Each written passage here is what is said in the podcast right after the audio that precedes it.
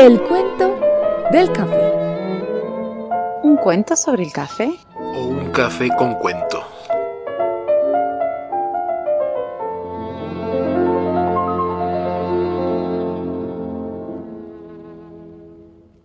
Hola, ¿cómo estás, Mario? ¿Cómo te va? Es que hay días que te- hay días complicados, ¿no? Para encontrarnos, días complicados. La ciudad es complicada, pero bueno. Tarde o temprano llegamos a nuestro rinconcito de este, de este café. Por suerte, don Matías siempre nos tiene este lugar reservado para nuestros encuentros. Gusto en verte, Marina. Igualmente, igualmente. Pensé que no, que no íbamos a lograr Que no íbamos a lograr encontrarnos. encontrarnos, pero por suerte, bueno, siempre encontramos la manera de, de que un cuento nos traiga hasta aquí. Y Nos reúna. Sí, como has llegado cansada, está, está fresco el, el- el ambiente, así que, bueno, es una excusa que uno dice, siempre el café, vamos a encontrar una, una excusa para tomarnos un rico, un rico café. Yo creo que este, este, hoy podríamos tomar un café con un poquito de licor, podemos decir a don Matías que, que nos sorprenda, que les ponga unas gotitas de algún licor. Y Podría ser. Como que calentamos, de- nos aseguramos de que se nos caliente un poco más el alma, el espíritu.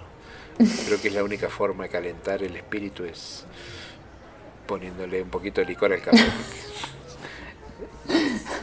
Eh, o es una, una vil excusa. para- Es una excusa, porque un buen, un buen cuento, una buena compañía, También te... Pero eso dice también te, caliente el alma. Te alimenta el espíritu. No lo calienta. alma, pero no lo calienta. Eso sería como una buena, una buena excusa. Pero bueno, en todo caso, mientras nos tomamos estos ricos cafecitos, te pregunto, eh, Dime. ¿qué, qué has traído para que conversemos? Para saber si has traído algún cuentito o toca buscar alguno acá. No, no. Yo, Se le tiene. Si, si llego, llego, como corresponde. Y con cuento. Y con cuentos, si no, paso de, paso de largo en la puerta. Em, mira, como nos vamos a tomar un, un cafecito así mm, espirituoso, de esos que, que, que, como decíamos, calienten el alma, me, casi como intuyéndolo, dije, bueno, vamos a llevar un cuento, em, un cuento que, que, simple, cuento simple, a ver qué... O sea, siempre decimos eso cuando empezamos a hablar, los cuentos son simples. Esa es la excusa. de cama o de Claro. psicológico. A ver, a ver, a ver qué, por qué derroteros nos lleva, nos lleva este cuento. Es de un español, eh, Vicente Blasco Ibáñez, eh, y el cuento se llama El ogro. El ogro. Que me imagino que al igual que, que nos pasó con, las, con la nariz, debe haber en la literatura universal eh, infinitas referencias a los ogros. ¿no? Tal cual. Sí, sí, sí. Personajes mi- mitológicos, supongo. Bueno, son esos seres. Sí. Y, y Monstruosos, ¿no? Monstruosos, pero que han derivado en que esa palabra se, se utilice para calificar también a un, a un ser humano, ¿no? Sea, es un ogro, tiene un comportamiento como un ogro. Claro, sí, me porque tal vez lo, lo monstruoso, lo terrible del ogro no es tanto el aspecto, em, sino como ¿El comportamiento? El comportamiento, la forma de, de ser, sí, diríamos en, en criollo. Y entonces, claro, ¿no? Est- Esta, adje- esta cuestión a... Esto que decías vos, no me sale, estoy esperando el cafecito, mira. Eh, se ha como traspolado al ser humano, ¿no? Uno dice, bueno, es un ogro. Y, y Eh. yo estoy de nuevo este, lamentando de que a veces los cuentos nos, nos impactan y nos parece que lo hubiéramos conversado hace cinco minutos, pero cuando estuvimos hablando hace tiempo de las vanidades de las bellezas, mira cómo sin querer volvemos a caer casi que de nuevo en el tema este, o sea, qué es lo que hace, qué es lo que decís vos, qué es lo que define al logro en, en un cuento infantil, se lo exagera, está fácil, Pero entonces ahora es cuando nosotros nos ponemos a pensar si era el aspecto eh, que, que, generaba temor que, que, le da esa característica o es el comportamiento, la forma de ser. Y, bueno, parece que uno puede ser feo, peludo, pero no necesariamente tener un comportamiento de ogro. Claro. O al, contrario, detrás de una dulce figura se puede ocultar una, un ogro, ¿no? Claro, claro. En este caso, em, Pepe, el nombre del ogro, eh, lo cual ya, ya, ya, nos, complica, ¿cierto? Un ogro que se llame Pepe es complicado. Em, e, e, es, es un ogro por, por, su, por su forma de ser, ¿no? Em, el narrador nos dice mal habla, sí. Sí, digamos, porque la, la figura del personaje es bastante real, digamos, no es una cuestión mitológica, fantasiosa, es un personaje normal que, que, pudo tranquilamente verse en cualquier pueblo de España o del, mundo. Sí. Eh, entonces le hace mala fama el, el, que le llamemos ogro, pero digamos, si nos olvidamos la palabra ogro, Pepe, ¿qué sería? Pepe es simplemente un hombre tosco, digamos. Sí, sí. Sí. Eh, como falto de educación, ¿no? Dice mal, hablado. Mal hablado, impulsivo. Claro, de mal carácter. De mal carácter. que se enoja mucho. Mira que si sumamos todo eso, tal vez hasta podemos identificar a, muchos de los que están sentados acá cerquita nuestro, de, de saco y corbata, podrían cumplir con los mismos requisitos. Tal cual, tal cual. Para, para, ubicarnos que un ogro no quiere decir que tiene tres metros de alto, ni que tiene un solo ojo, no, no. de estos hay, hay mucho en la ciudad. Y, si salimos a la calle vamos a encontrar seguramente hasta peores que este. Que, peores que Pepe. De hecho, de hecho es, es interesante cómo eh, los otros personajes los van construyendo, ¿no? Porque a él eh, muchos le dicen, le ponen el este este, este, le ponen el nombre del ogro, ¿no? Lo, consideran así. Pero, por ejemplo, el, un vecino dice, eh, el que le alquila, claro, consideran que es un carretero, dice, y para ese oficio no se exigen exámenes de urbanidad. Tiene mala lengua, sí, pero es un hombre muy formal y paga sin retrasarse un solo día. O sea, está bien. No, tiene por qué, no necesita estudiar ni, ni estos exámenes de urbanidad, es formal y paga, o sea, con eso a él ya le alcanza, el resto no importa. Cumple, ¿no? Por eso digo que si el cuento, nosotros, si no se llamara el ogro, sino que se llamara Pepe, sí, sí. muchos nos sentiríamos tal vez decir, uy, qué, qué parecido a alguien que conozco. Vos decís ogro, no, seguro poneme ogros, hadas, duendes. y eso ya me, pone en una posición tranquila porque esto es fantasía pura, pero no, Pepe no es fantasía pura, es... No, no, no. Es, irascible, mal hablado, pero paga. Sí.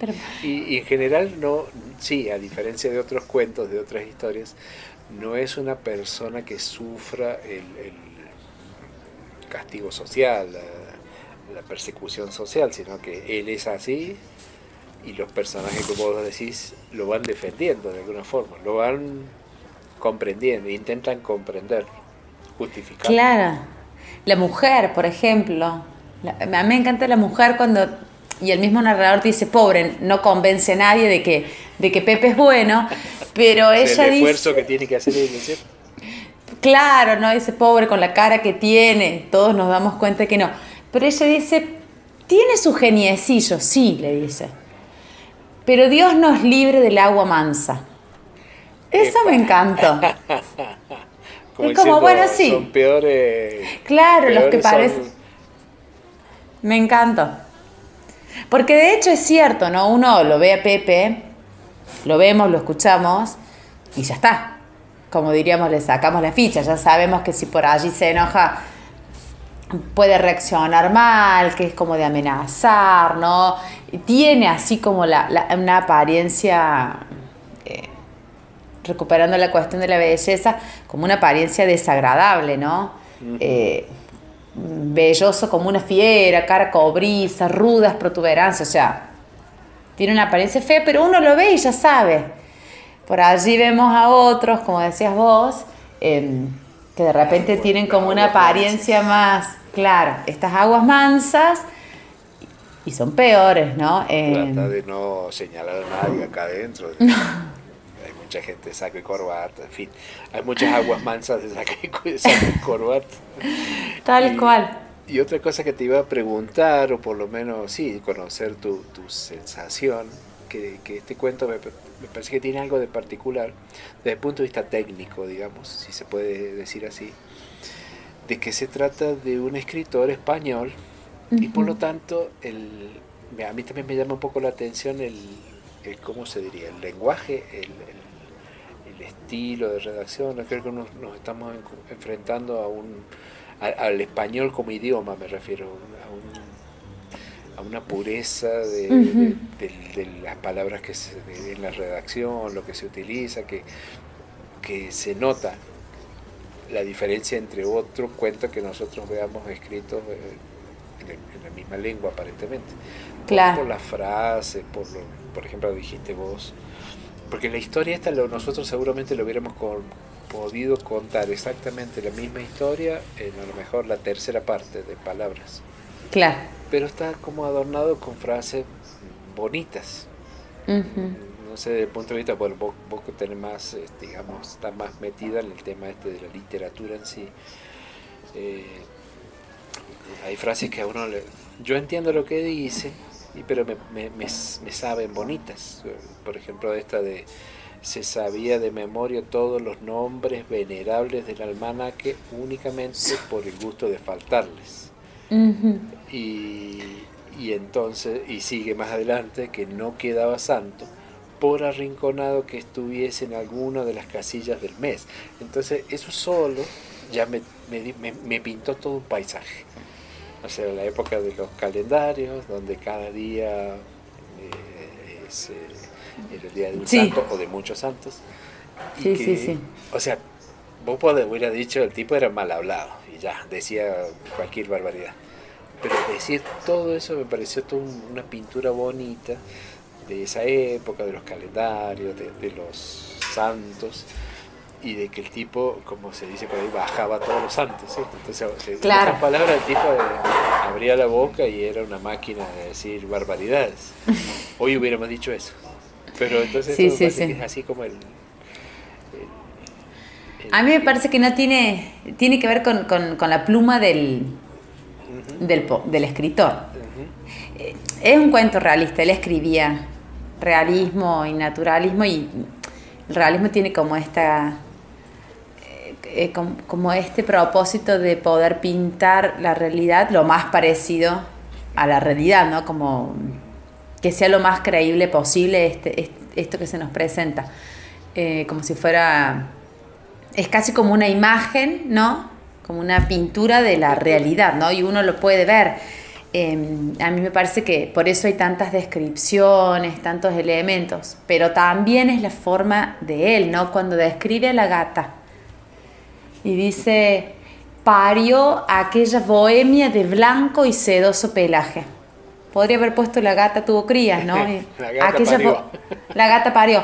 Aquella bohemia de blanco y sedoso pelaje. Y obligada a fijar domicilio para tranquilidad de su prole, escogió el patio del ogro, burlándose tal vez del terrible personaje. También, ¿no? Así... Pero, por eso hay una riqueza en el lenguaje que es muy agradable. sí. Es como una, es como una comida así que, que tiene muchos sabores, muchas muchos ingredientes, porque está, lleno de esas cositas, ¿no? Sí, sí, sí, sí, sí. Eh, decía por acá que, que asusaba a, los, a, los, a sus animales con blasfemias mejor que con latigazos. O sea, sí. Eran peores las cosas que decía que si hubiera, pegado un latigazo y que los niños se regodeaban ante la fecundidad inagotable del maestro. No, no, Entonces, no. También, digo, si vos lo, vas leyendo así despacito, es, es un. también es una descripción que tiene mucho humor, ¿no? mucho. Sí. mucho- Pero al mismo mucho tiempo humor. hay esto, ¿no? Es, sí, yo coincido con vos, imágenes o palabras, ¿no? Como que ha seleccionado fecundidad inagotable del maestro. Eh, es in- Entonces, sí, una sí, sí, es muy bonito. del escritor de, de poner eh, toda esa descripción con, con esas palabras que, que, que uno las disfruta. Y, y estaba pensando también, como dije recién, que era de humor, que, que el humor también tiene muchas formas de, de, de escribirse. ¿no? Eh, personajes humorísticos, el sarcasmo. Estoy acordando de la nariz otra vez, de, de, de cuestiones de, de burla, o me estoy acordando de cuando la suegra del diablo. ¿te la suegra del diablo, sí. Que ahí no había una cosa directa de humor, pero a uno le causaba gracia, sabía que estaba que habían cosas de humor por detrás. Pero Sí. acá sí me, la, la- acá diría yo la fecundidad del escritor me llama la Tal cual. Eh, y, y- y hay muchas, ¿no? Mira, cuatro gotas que cayesen en su patio, desde las galenas, bastaban para que de su boca infecta saliese la triste procesión de santos profanados, Otra vez. con acompañamiento de horripilantes profecías, para el día en que las cosas fuesen rectas y los pobres subiesen encima, ocupando el lugar que les corresponde. Bueno, ahí también hay como una Claro, pero es soslayada. una- o sea, es No cualquiera escribe así. Una profecía terrible. Sí, sí, no, no cualquiera escribe así. Pero además todo le molestaba. Después cuando sale el sol también era el más pi- era el pillo mayor de la creación, ¿no? Y, Toda la lluvia, el sol. Pero digo que le hace, le hace poco honor el que le hayan puesto el nombre Logro. Si cualquiera que pasara por ahí y dijera, bueno, este cuento ah, se llama El Logro, no, ya asocio ogro, duende, hadas. Pero no sé, pero no Pero sé. Pero digo que, que cuando te metes en el cuento, decir, es que esto hasta, hasta es atemporal. Yo conozco gente así. O sea, seguro que cualquiera que lea esto puede Sí. mínimamente decir, "Mm, este me hace acordar a, a tal persona. Sí, sí, sí. que sí, aparentemente son unas personas violentas y sin sentimientos.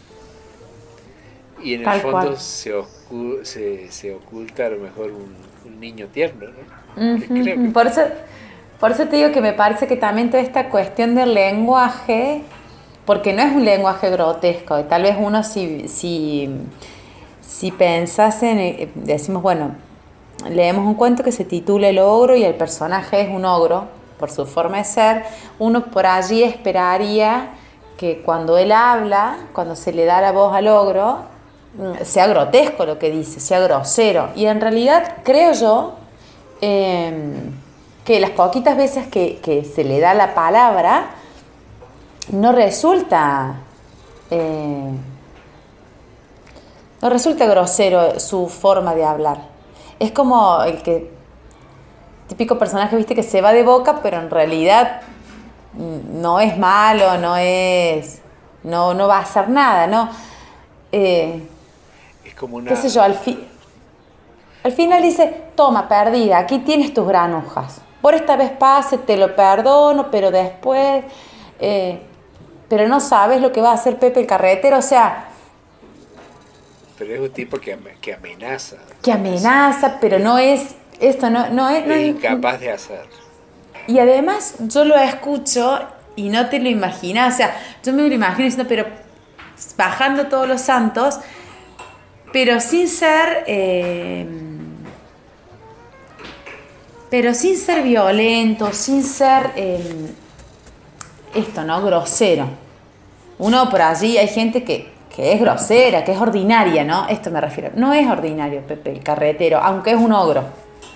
Por allí es más impulsivo. Y me parece que todo el trabajo que hace Vicente Blasco con el lenguaje también nos va llevando con eso. Si no, sería como un contraste muy grande. Que el narrador use ciertas, eh, ciertas como imágenes y de repente le da la voz a un personaje que es ordinario, ¿no? A mí me parece que todo va como llevándonos a eso. Eh, sí, y es que el ogro en realidad no es un ogro, él.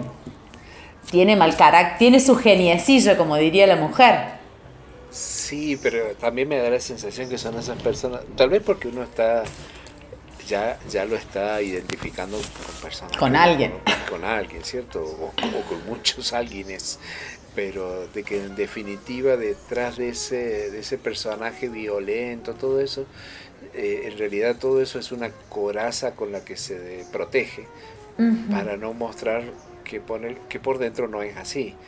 Entonces, mira que él a la gata dice por ahí que la amenaza, o sea, le, le, o sea, ya le, define lo que le va a hacer.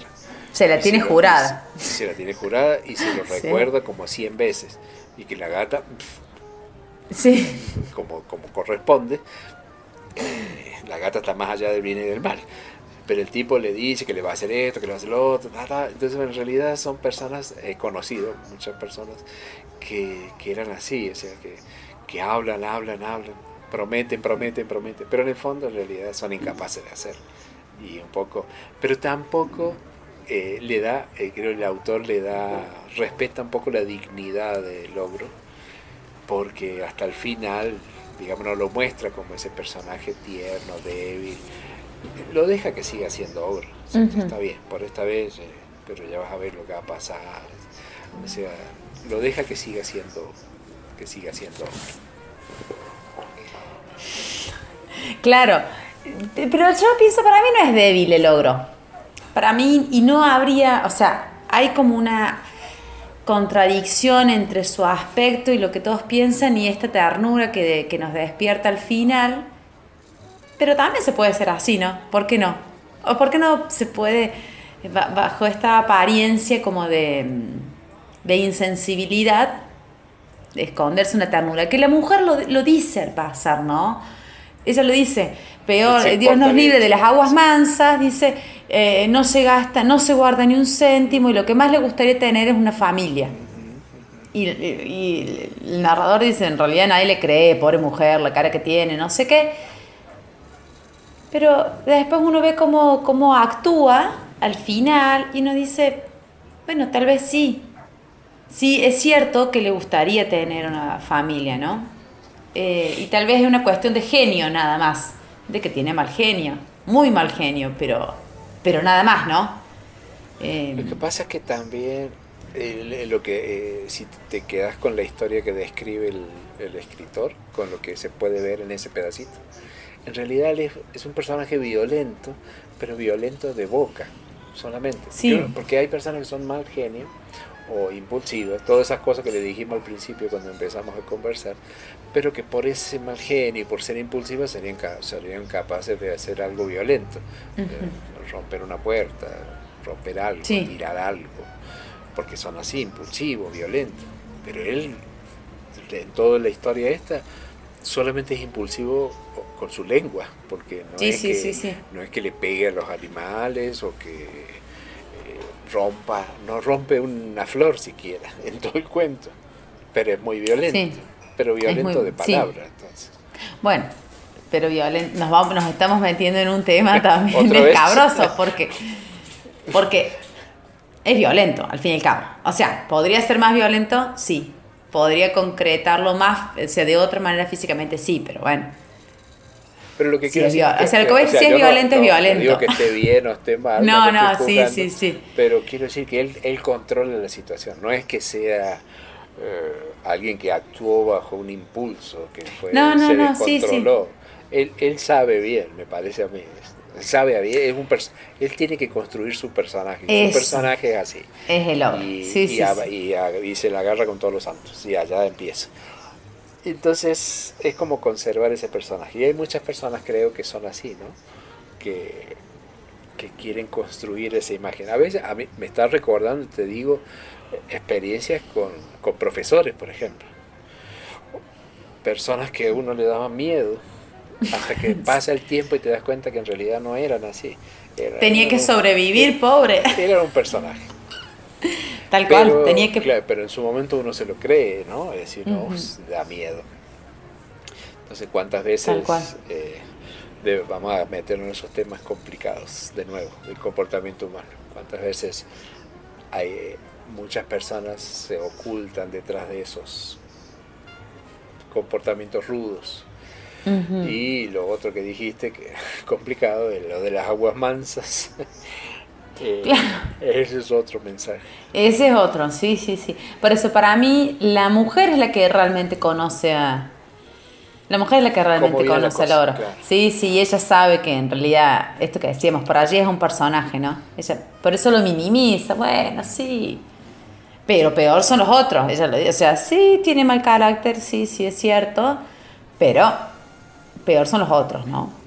Pero aparte, fíjate eh. que era del pueblo, entonces era, era, era el personaje que los divertía a los demás, porque claro. los chicos iban a, justamente a verlo, porque ahí era el espectáculo garantizado, escucharlo este, decir esas palabrotas. Y, y, volviendo a lo que te comentaba o te preguntaba hace un rato, me llama la atención el...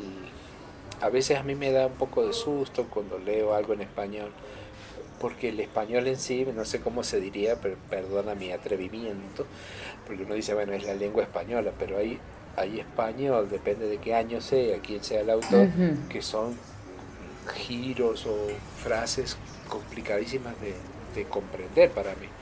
No es fácil, sobre todo el español de, estoy hablando del de España, Pero este, este libro, este cuento me pareció comprensible y bonito. Sí, pero porque también es más moderno en realidad. O sea. Sí, no estamos hablando de, Cervantes. Ni, del mío sí. Ni del mío sí. Claro. sí, sí, sí, sí, Ahí hay algo bueno, pero es más difícil de leer, ¿cierto? Tal cual. Sí, hay que buscar una buena, una buena, una buena traducción. Sí, sí, pero bueno, es casi, es casi de la misma época que, este otro cuento que comentábamos alguna otra vez, La Nariz. Es, son casi de la misma época. ¿Contemporáneo? Claro. Contemporáneos los, los autores, por lo menos en, el, en la última parte de, de, sus vidas, ¿no?